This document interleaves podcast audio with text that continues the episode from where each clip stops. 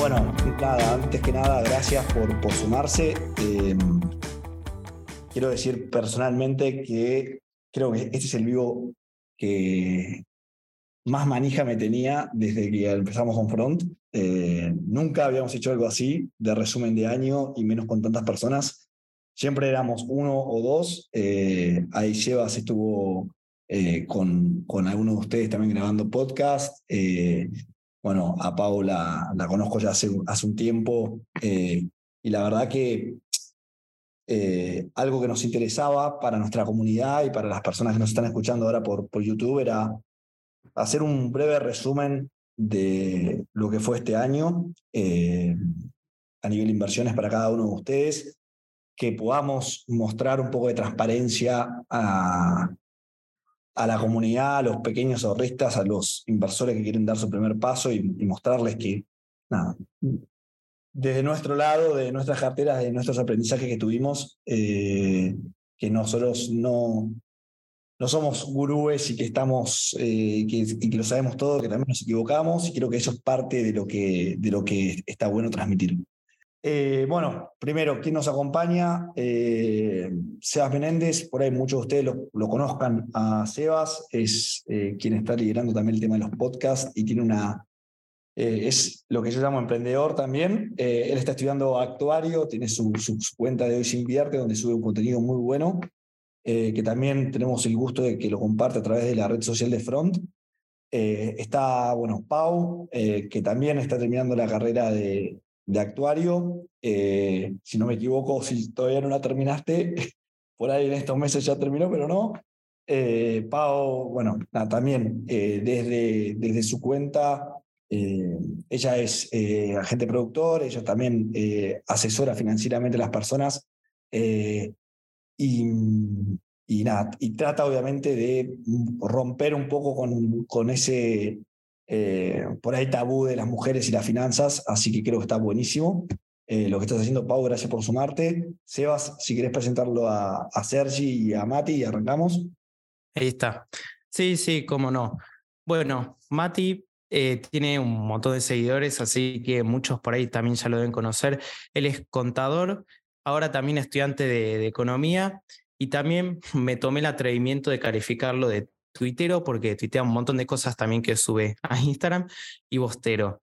Y después de Sergi, eh, que también lo, encontré en Instagram, que publica un montón de cosas, y yo lo caractericé como operador de futuros, como padre de familia también, eh, lector a full, y también podemos decir escritor, que bueno, eso lo dejé como pregunta y seguramente ahora me lo vas a contestar porque también empezó a escribir muchas cosas respecto a finanzas personales. Así que, nada, Sergi para los amigos y Mati también para los amigos.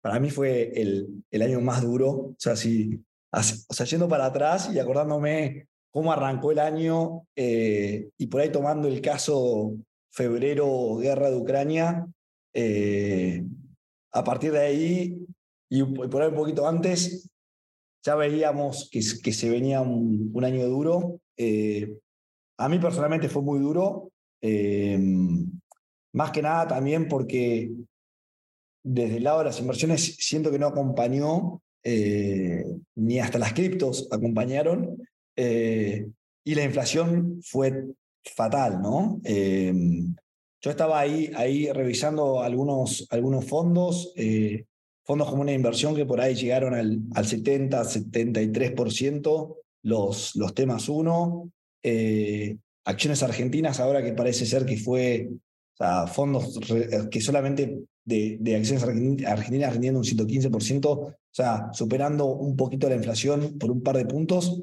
pero en general, eh, en mi cartera eh, fue un año realmente duro.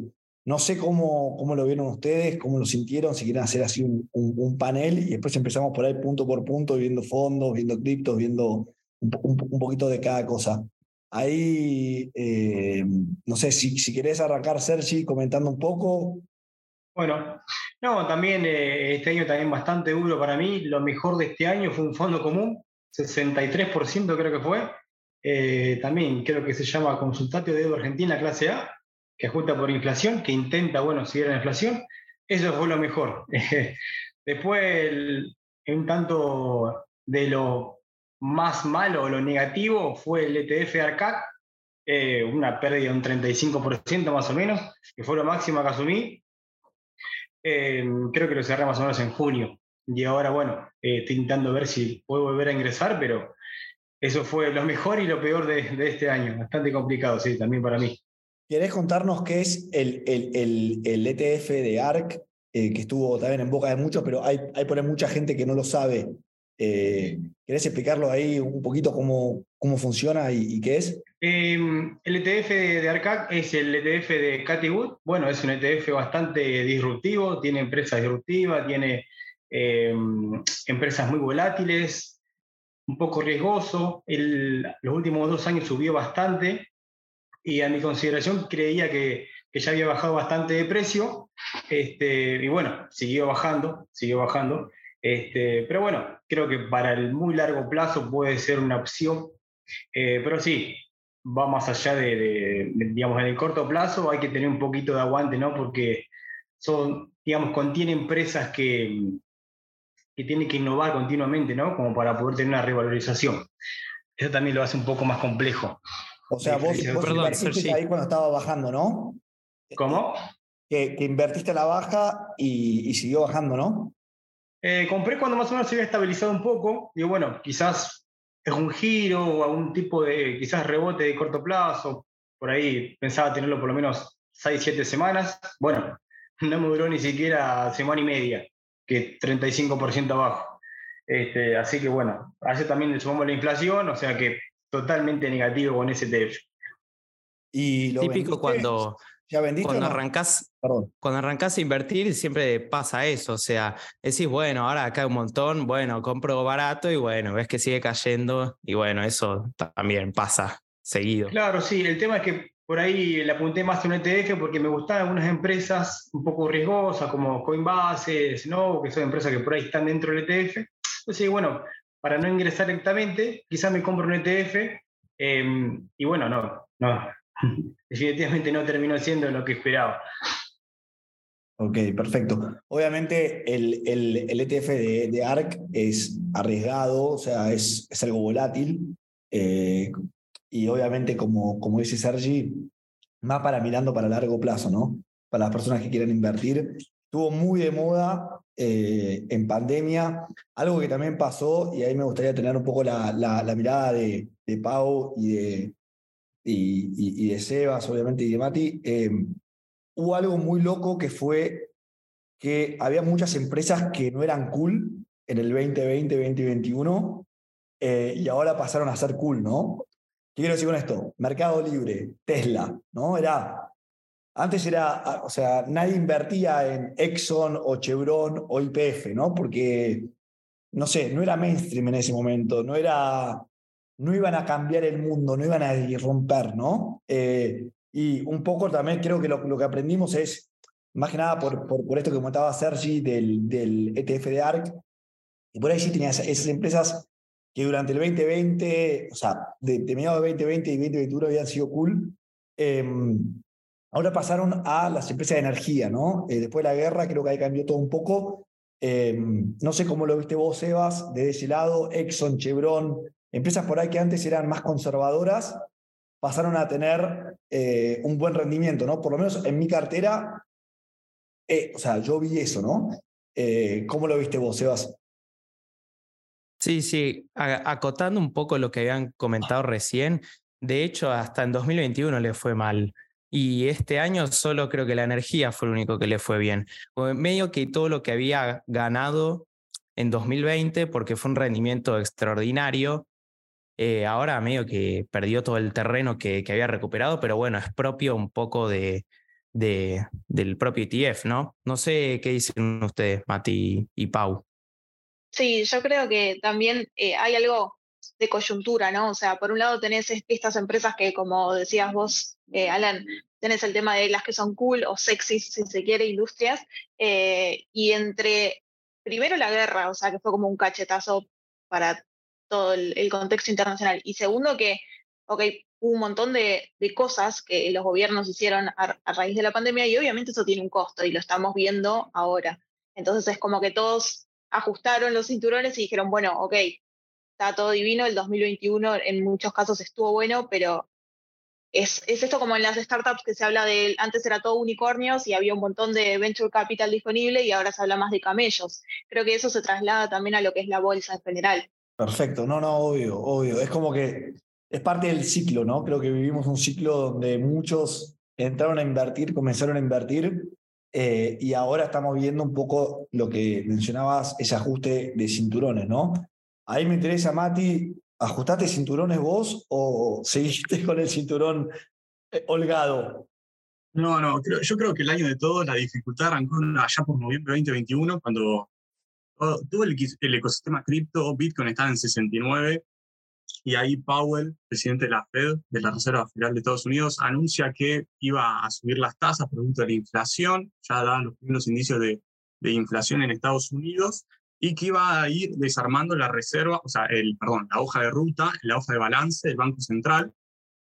Porque durante toda la pandemia Estados Unidos fue emitiendo mucho dinero eh, y a través de ese dinero, bueno, fueron comprando diferentes activos, entre ellos acciones. Por eso muchas acciones en 2021 tocaron máximos eh, y después, bueno, eh, creo que en enero, bueno, producto de la guerra, también de lo que comentaban, el pico de, del rally del petróleo que tuvimos que las acciones de las empresas de energía eh, volaran. Ahí mencionaba Salam a, a ExxonMobil, Chevron, eh, Oxy también, que es una joyita de Warren. Eh, fue una locura todo lo que subieron. Eh, creo Exxon están terminando el año con 80% arriba en dólares. después, bueno, un poco resumiendo más el 2022, tuvimos en, en, en marzo el dólar acá en Argentina muy estable, eh, y, bueno, ya lo veíamos venir algunos en mayo, junio, eh, con, la salida del ministro de Economía, como eh, cayó un desplome de la deuda SER de los bonos y, tuvimos una fuerte suba del dólar CCL, eso también descolocó a muchos, que, que, muchos medios salían, bueno, hay que hacer tasa en pesos, hacemos carry trade, no, bueno, sí, una suba de 50% del CCL, eso también fue complicado, que lo tuvimos allá por junio, julio.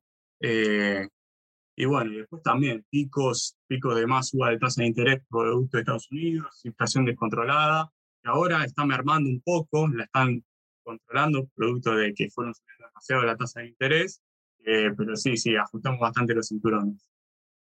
Tremendo. Hay algo que está bueno también mencionar, que creo que por ahí también se, se vivió, ¿no? Eh, el tema de la diversificación. Siempre se habla de que hay que diversificar y demás, pero uno por ahí diversificaba, y ahí eh, me, gustaría tener la, opinión de Sergi, eh, uno siempre por ahí diversificaba entre la misma industria, ¿no? Entonces uno por ahí decía, che, bueno, voy a diversificar Tesla, Mercado Libre, Snapchat, y de repente uno dice, creo que estoy comprando muchas o estoy invirtiendo en muchas cosas que primero son todos CEDARs, por ejemplo, y que después están dentro de la misma industria de, la, de tecnología. ¿Cómo, em, y por ahí si uno tenía un poquito diversificado, ¿no? Decía, bueno, tengo un poco de, tecnología, pero también tengo un poco de energía, ¿no? Em, ahí me gustaría entender, y, por ahí para, para todos, ¿no? Al momento de diversificar, ¿entre cuántas eh, industrias ustedes diversifican, ¿no? O sea, cómo fue su, diversificación en este año y por ahí si tiene algún plan para cambiarlo para el año que viene. No sé si apostando más a una industria que a otra.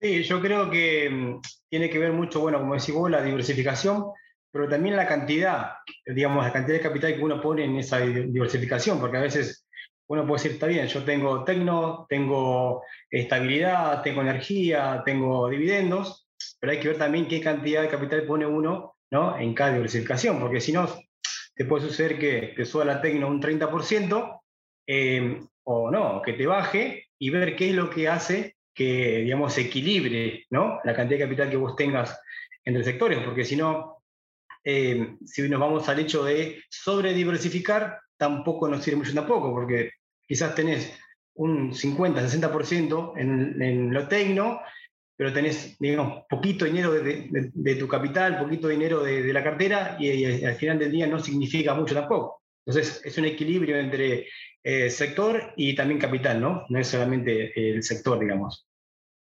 No, 100%. Ahí a mí, bueno, lo que me pasó que por ahí era, era lo que mencionaba Mati, era, yo compré, yo había comprado, bueno, por ejemplo, un pequeño porcentaje, era más o menos un 5% de mi capital en cripto, ¿no?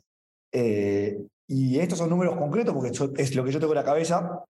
Yo había comprado cripto a 9, Bitcoin a 9, vendí a 27, me creí el, genio mundial, había ganado todas las copas, subió a 65, obviamente me agarró esa desesperación, ese fomo de, uy, porque además se hablaba que iba a llegar a 500 mil, ¿no?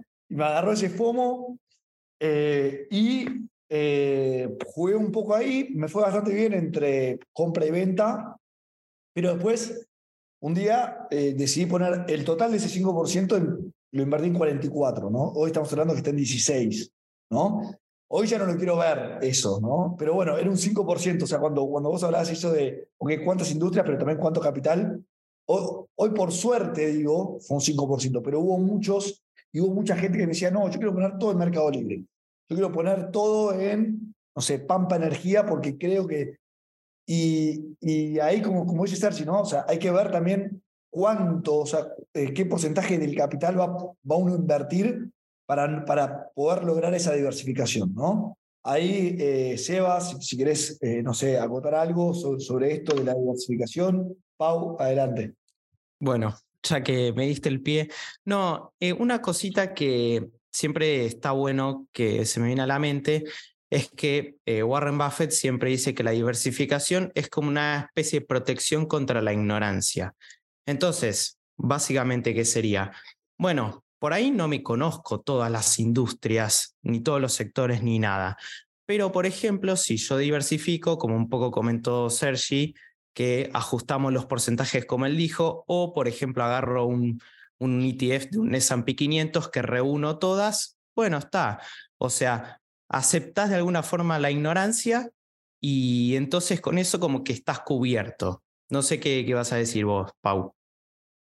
Sí, que también no es solo pensar en términos de industrias, eh, o al menos lo que hago yo es también en términos de instrumentos, porque por ahí puedes pensar en algo de renta fija, no solo en CDRs o acciones, digamos, pensando en renta variable, sino que también pensando los plazos que tengan tus objetivos. Yo, por ejemplo, si es a corto plazo, no invierto en CDRs porque yo no hago trading. Yo lo, pienso más a largo plazo.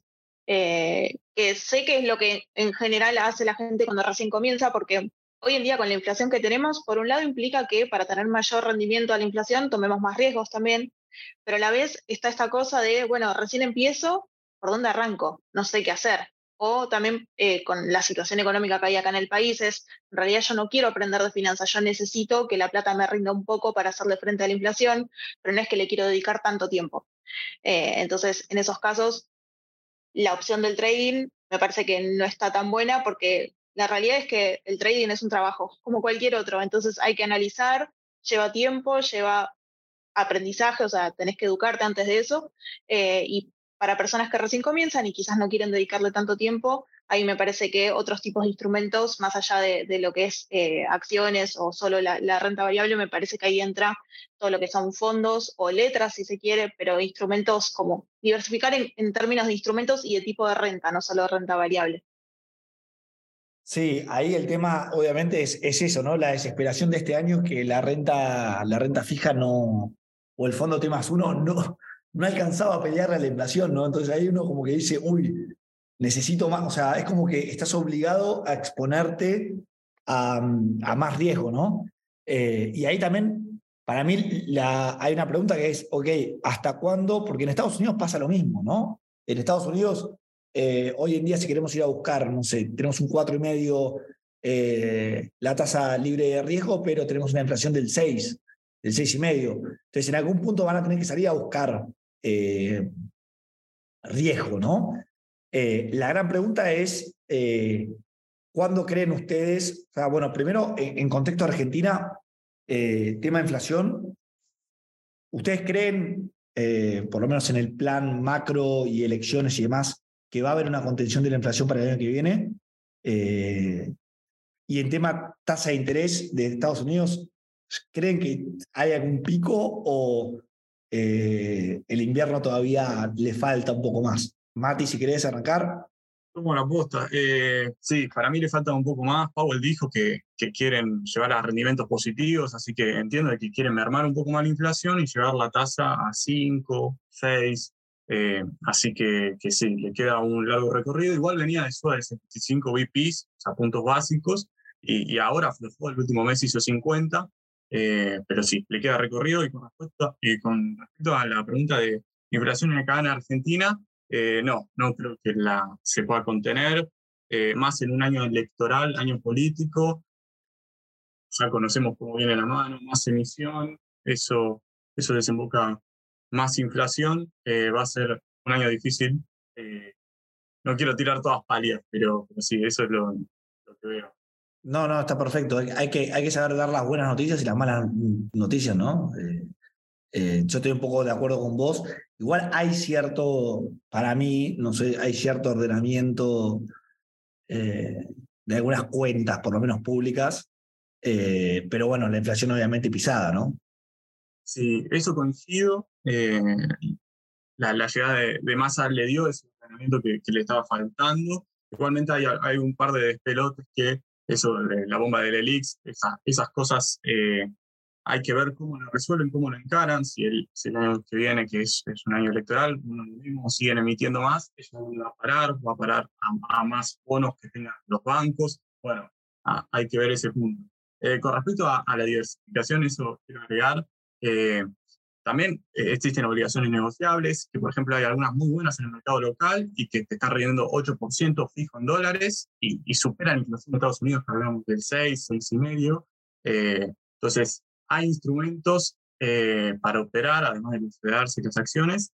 Así que, que, bueno, eso comparto lo que dijo Paula, capacitarse, el trading no es para todos, eh, pero, pero un inversor que, que ve a largo plazo, eh, bueno, ir, a ir haciendo pequeñas compras en los momentos que quiera, que cae mucho el mercado, me parece, me parece prudente. A mí, a mí algo que me da miedo también de las ONs es el tema de que después por lo menos que, el Banco Central habilite los dólares a las empresas para poder pagar eh, sus obligaciones. O sea, entiendo, espero que sí, ¿no? A, a Edenor le, deberían dar los dólares, porque si no hay dólares para, para Edenor. Eh, pero bueno, es, eso siempre el.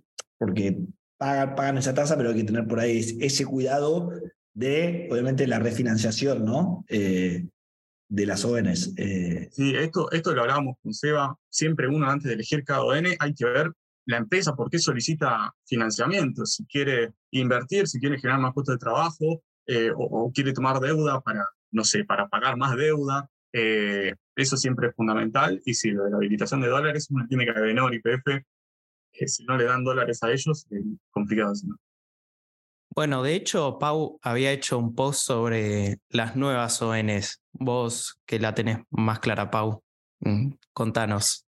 Sí, el, ese post creo que te referís al que es sobre sustentabilidad.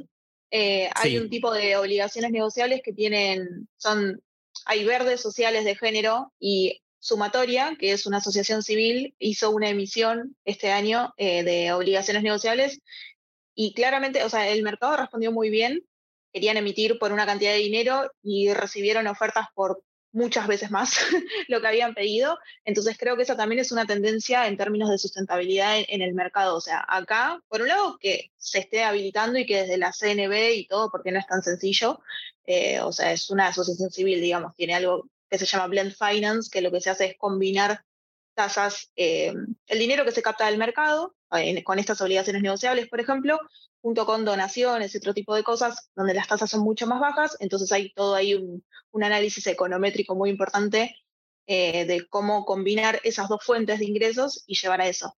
Em, pero sí, creo que acá en Argentina, complementando un poco lo, lo, que decía Mati, tenemos no solo el riesgo de crédito, que es el riesgo inherente de una obligación negociable, sino encima este riesgo jurídico. Así que también hay fondos que inviertan en obligaciones negociables que nos facilitan un poco, pero obviamente no es lo mismo invertir uno mismo en una obligación negociable que en un fondo, por cómo se evalúa un fondo y lo que implica y esa libertad, digamos, que, uno tiene cuando opera por su cuenta. Pero sí, creo que por un lado, en términos de sustentabilidad, hay mucho para hacer, está todo recién comenzando, pero creo que vamos por el buen camino. Eh, y después, por otro lado, hay muchas opciones para analizar. No sé si alguno invierte en algo así sustentable o algo por el estilo. No, de hecho, me, o sea, me encantaría poder tener en front algo, eh, o sea, poder, identificarlos y poder clasificarlos y para que, entender también qué valor le da una persona a, a este tipo de instrumentos. Lo que, algo que me parece increíble es, eh, que, que, también es una pregunta que es el tema dólar, ¿no? Todas las, o sea, gran parte de las ALIX o gente de mercado con, los que hablo me dicen que muchas veces el core business está en MEP, ¿no? O sea, están haciendo, donde están haciendo el negocio, o sea, las, por ahí los brokers y las ALIX se convierten en casa de cambio más que propiamente en una LIC, ¿no? Eh, y ahí está el tema de, ok, ¿qué, ¿qué pasa con todos esos dólares que se generan, no?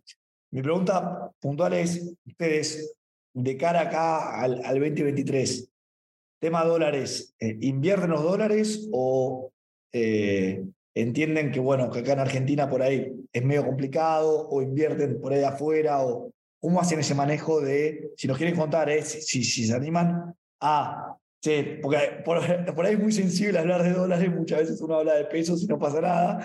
Eh, pero, pero ¿qué, ¿qué, opciones hay? A ver, yo personalmente, eh, algo que uso y, y, que lo tengo hace un montón es el fondo LATAM, eh, que es el fondo puntualmente el de SBS. nada, creo que está bueno, es mega conservador, o sea, de hecho viene, recuperó pandemia y viene ahí como eh, casi estable. Pero bueno, no sé si ustedes utilizan algún fondo, algún, alguna ON o cómo lo manejan. Sebas está riendo. Bueno. Dale, Sebas, te dejo. Te dejo Porque. No, no, porque justo lo mencionaste ese fondo y yo saqué los dólares de ahí, porque hace un rato venía muy chato, entonces lo, lo puse en un. sí, es que, es que lo puse en una ON, porque también quería probar un poco los bonos y todo eso, y dije, bueno, voy a probar. Entonces, bueno, nada, o sea, no, no es personal con vos, Alan, ¿eh? Ni, así que no, simplemente lo saqué por eso. No sé vos, Sergi, eh, ¿invertís en, en ONs? Eh, sí, em, el tema de la ON más que nada también es el plazo, ¿no? Siempre como decía Mati, que las ON rondan un 8, un 10, quizás un 11, un poco más arriesgado, ¿no? Si nos vamos a, no sé, a una obligación negociable, vamos a dar el nombre. Este, la idea es reinvertir el cupón que te da también porque si te da un cupón, no sé, de un 1%, un 2%, y lo cambio al tipo de cambio MEP, ¿no? Y, voy y me compro para hacer un asado, mm, tampoco se cumple mucho. Entonces siempre la idea es respetar el plazo de la ONE, reinvertir el cupón para que, digamos, realmente se cumpla la TIR, ¿no? Como dice Mati, el 8, el 9. Y después en cuanto a los dólares, bueno, Em, yo creo que no, no, está bueno dolarizar toda la cartera porque al final de cuentas uno vive con pesos también, o sea, no, no, no puede ir al súper a comprar con dólares tampoco. Y no es la idea tampoco de, de, quizás retirar dólares de un fondo para poder ir a pagar la luz a fin de mes, a tarjeta de crédito.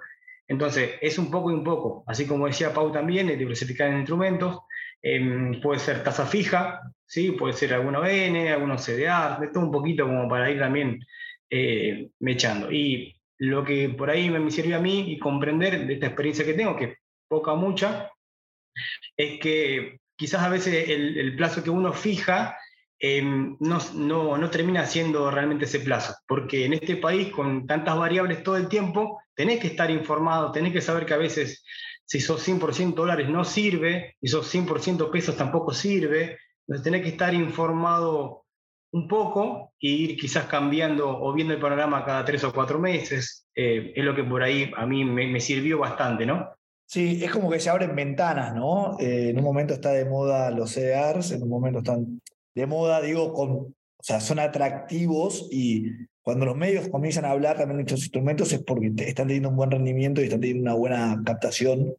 Eh, esperemos que en un futuro también estén los, todo lo que sean instrumentos sustentables, como, como decía Pau, eh, nada, creo que, que, eso también está, está bueno. Eh, el término de las ONs, para, para que entiendan los, que nos están escuchando, es que la ON es prestarle plata a una empresa eh, que necesita fondos para un proyecto en particular.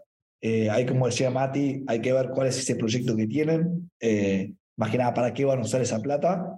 así que nada, están buenas.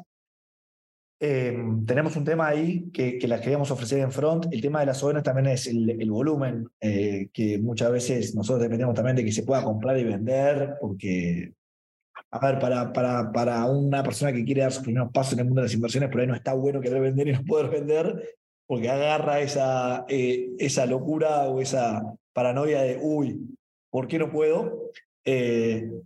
pero sí sumar bonos en dólares, ¿no? Y ahí en términos de bonos, eh, quería saber, ¿ustedes invierten, eh, además de ONs, invierten en, en, en, en, algún bono, en GD30 o en alguno en particular o no? Y si lo hacen, ¿cómo, cómo le fue o piensan mantener la posición o no? Ahí pregunta para Mati, me parece esa. Eh, con respecto a, lo anterior, eh, yo soy igual que Sebas. ¿eh? Yo no soy fan de, los fondos comunes de inversión en dólares. No tuve buenas experiencias. Eh, con respecto a los bonos, hoy yo creo que no es momento, a pesar del rally, del rally que vienen teniendo, que subieron 25% en dólares el último mes. Yo, por un tema mío personal, no estoy invertido en bonos argentinos. ya por un contexto político, pero, pero no es mala, no, no es mala posición para, si uno, depende de qué proyección tenga, armar un trade electoral el año que viene, ir armando de a poquito posición, porque hoy en día que, no agarras el G30, está rindiendo 30, eh, eh, eh, en 30 centavos de dólar, la verdad es, es una locura, pero bueno, esta es la deuda argentina, distintos riesgos, el país, como, ya sabemos, distintos conflictos políticos, se refleja en la deuda que tiene el país, así que, que no, por el momento no, no estoy invirtiendo en bonos argentinos, pero no descarto hacerlo en un futuro. Sí, yo estoy ahí un poco como Mati también. Personalmente, mi peor inversión fue en bonos en dólares en el 2019, o sea, la pasé mal, era con plata que no necesitaba, así que no, no, no es que fue tan terrible, pero fue como que desde ese momento dije, no me meto más en bonos en dólares. ¿Qué fue? Eh, así que, ¿no? ¿O no, eso fue el 2017? Eh, sí. ¿O las Sí, o sea, fue, cuando decidieron no pagarlas, básicamente, eh, y después reperfilaron, sí, con, con los bonos. entonces, desde ese momento dije, esto no me gusta tanto, no tenemos la maquinita de dólares, así que esto no, salvo que quiera hacer trading algún día, ahí lo puedo considerar como opción, pero como no lo estoy haciendo en este momento y estoy pensando más a largo plazo, no me gusta. Y acá lo que quería agregar es, estamos en un contexto de aumento de tasas de interés eh, y como comentaba Mati también antes, esto de que se espera que suba un poquito más las tasas a nivel general y el efecto que esto puede tener en los bonos. O sea, si sube la tasa, el valor presente baja eh, y si se está pagando 30 centavos por dólar, digamos, es por algo, no es que sea gratis eso. Entonces hay que tenerlo bastante en cuenta. Importante también, menciono, darle un contexto a la subida que vienen teniendo las acciones argentinas y los bonos argentinos. No es que todos se subieron a la escaloneta, eso no. Puede ser también por un contexto mundialista de que, bueno, todos empiezan a ver a Argentina, le dan un poquito más de volumen, pero también hay una cuestión impositiva de que mucho está cerrando el año, muchos cierran la posición y se pasan instrumentos exentos en bienes personales para la foto al cierre del ejercicio eh, de su patrimonio, al cierre. Entonces, como acciones argentinas y bonos argentinos no pagan bienes personales, bueno, la foto, cierro mi posición en lo que está, en el instrumento que está y me paso un instrumento exento. Entonces, bueno, ahí también se explica un poco más la suba. En enero no se sabe qué va a pasar. Si uno decide vender esa posición y arrancar, pasar a otro instrumento, bueno, quizás le pone más presión al dólar, quizás bajan los bonos, bajan las acciones. No quiero anticipar nada, pero es algo que puede suceder, así que nada, estar atento a eso también. Perfecto. Eh, no, eso es un dato, está bueno. Siempre generalmente tenemos ese veranito eh, porteño, eh, que la bolsa normalmente en enero, febrero y en Estados Unidos también les ha ido bien, em, pero es, es, un buen dato, es increíble lo que están subiendo.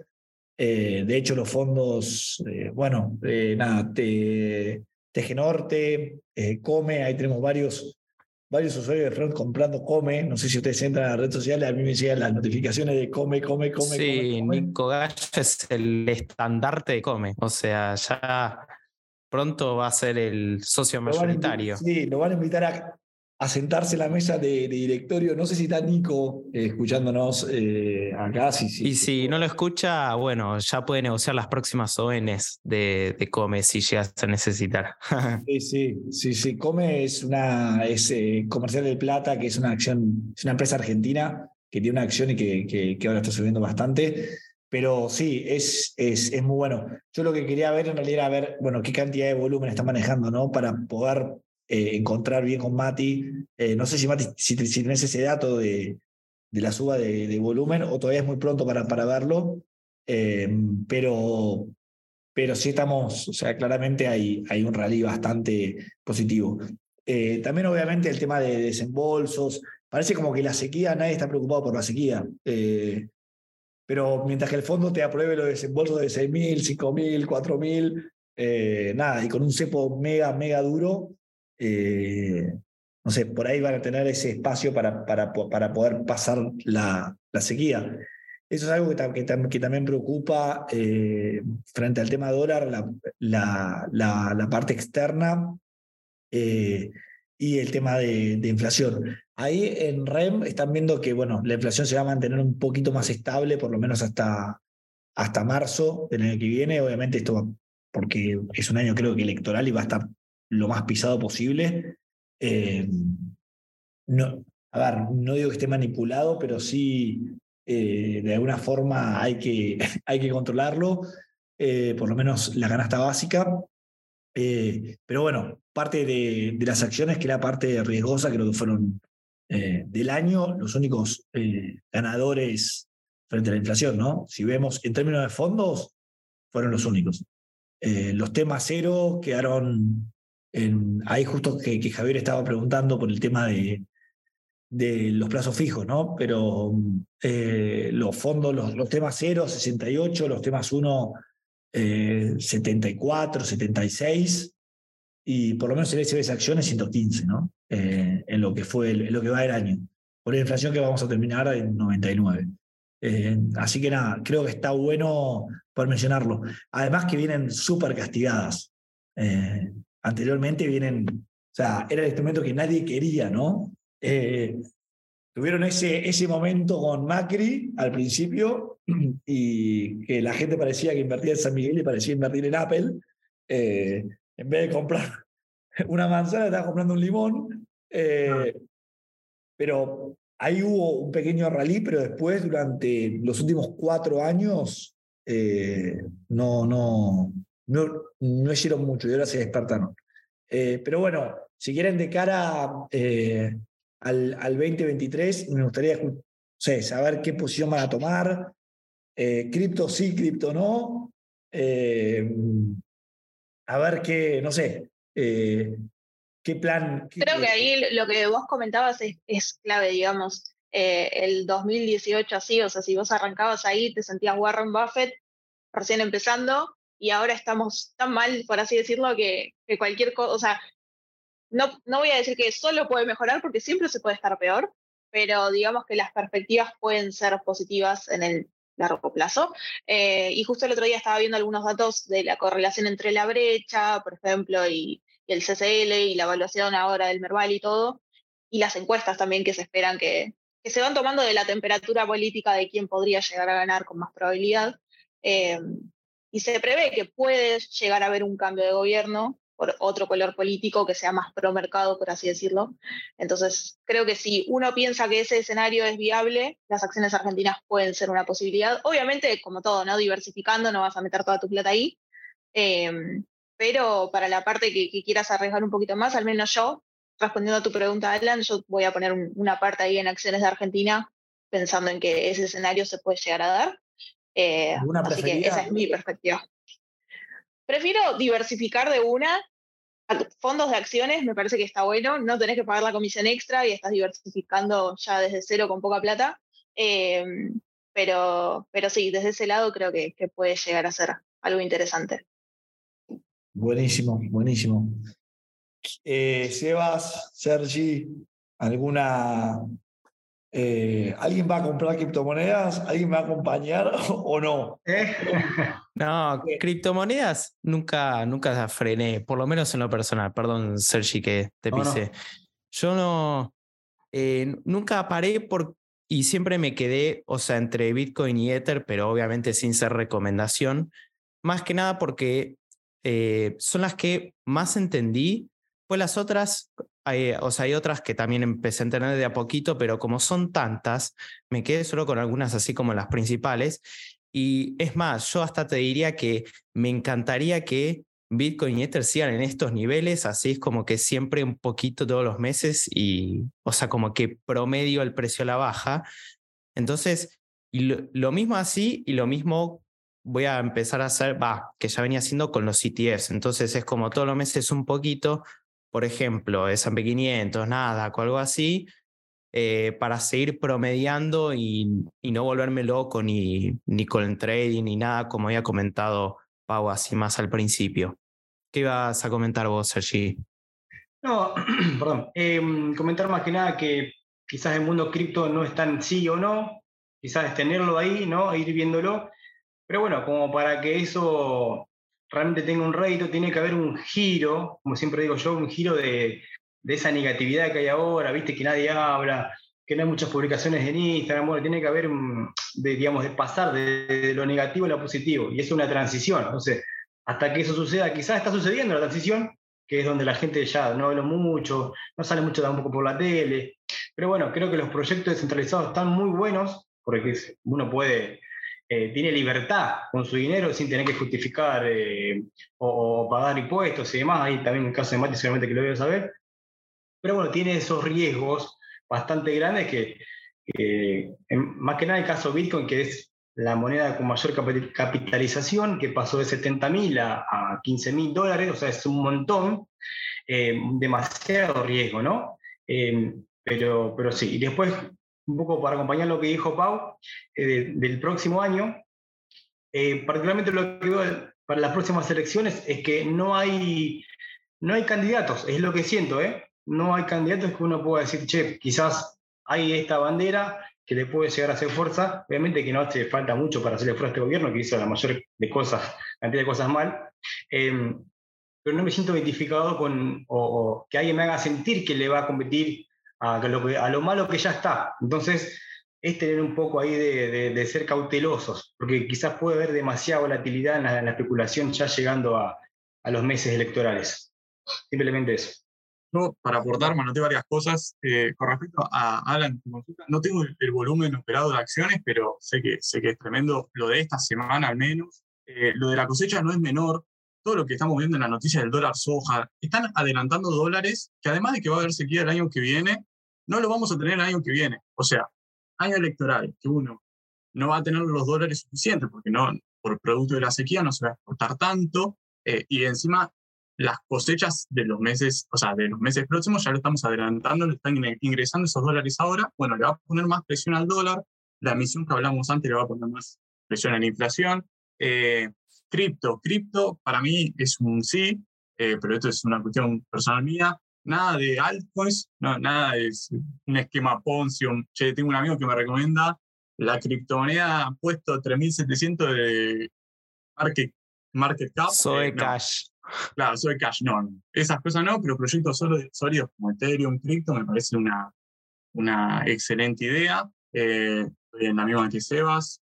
Eh, estos precios me parecen atractivos. Eh, ¿Qué más? Me anoté. Ah, eh, tecnologías, para mí el, el, año que viene. Apple cerrando el año menos 27%.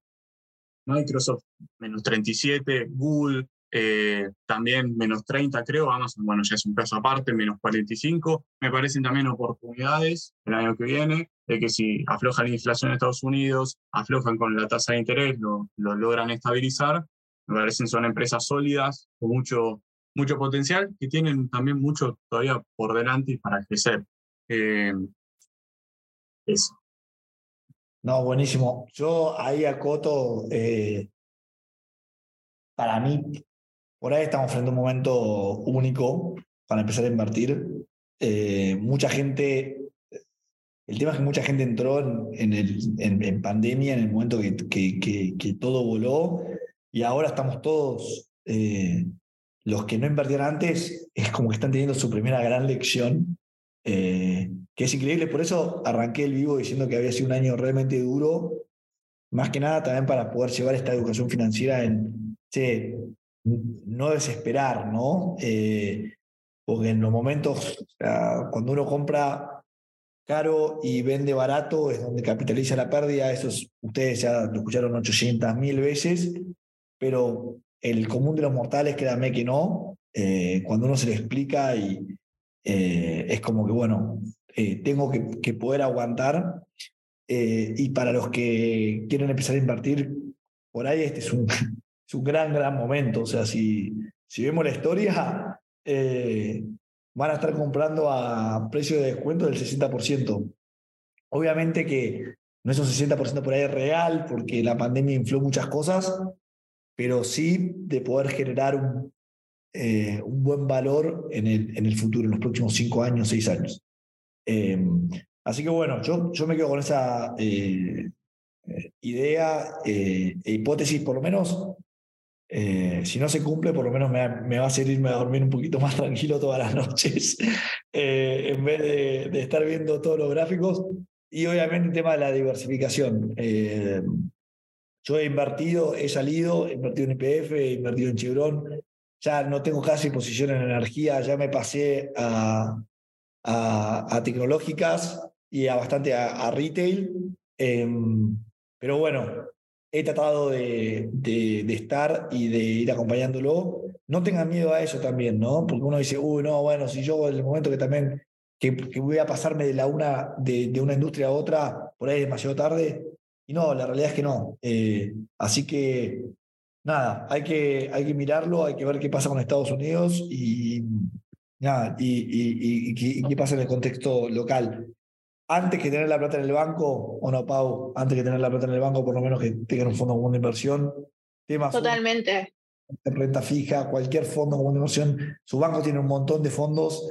Empiecen por ahí, eh, porque hay una inflación galopante y, y, después ir animándose a tomar riesgo en, en otro tipo de, de, instrumentos y diversificar entre instrumentos.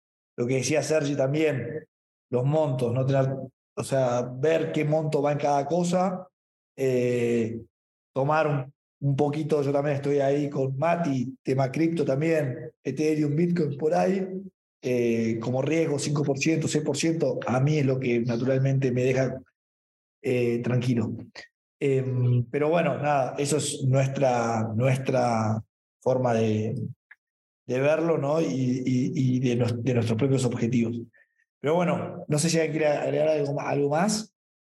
Eh, alguna... una cosita, una cosita me hicimos esa reflexión, o sea, el lado positivo de todo esto es que siempre en las grandes caídas aparecen las mejores oportunidades, es un excelente momento para comenzar a invertir, perderle el miedo, obviamente siempre uno invertir lo que está dispuesto a, a perder, sabe que no lo necesita en el corto plazo y lo puede destinar a un ahorro a futuro. O sea, esa es la idea. No, nunca tomar esto como una timba, como un, bueno, meto un olín, apuesto todo en algo y si sale, sale y si no, no.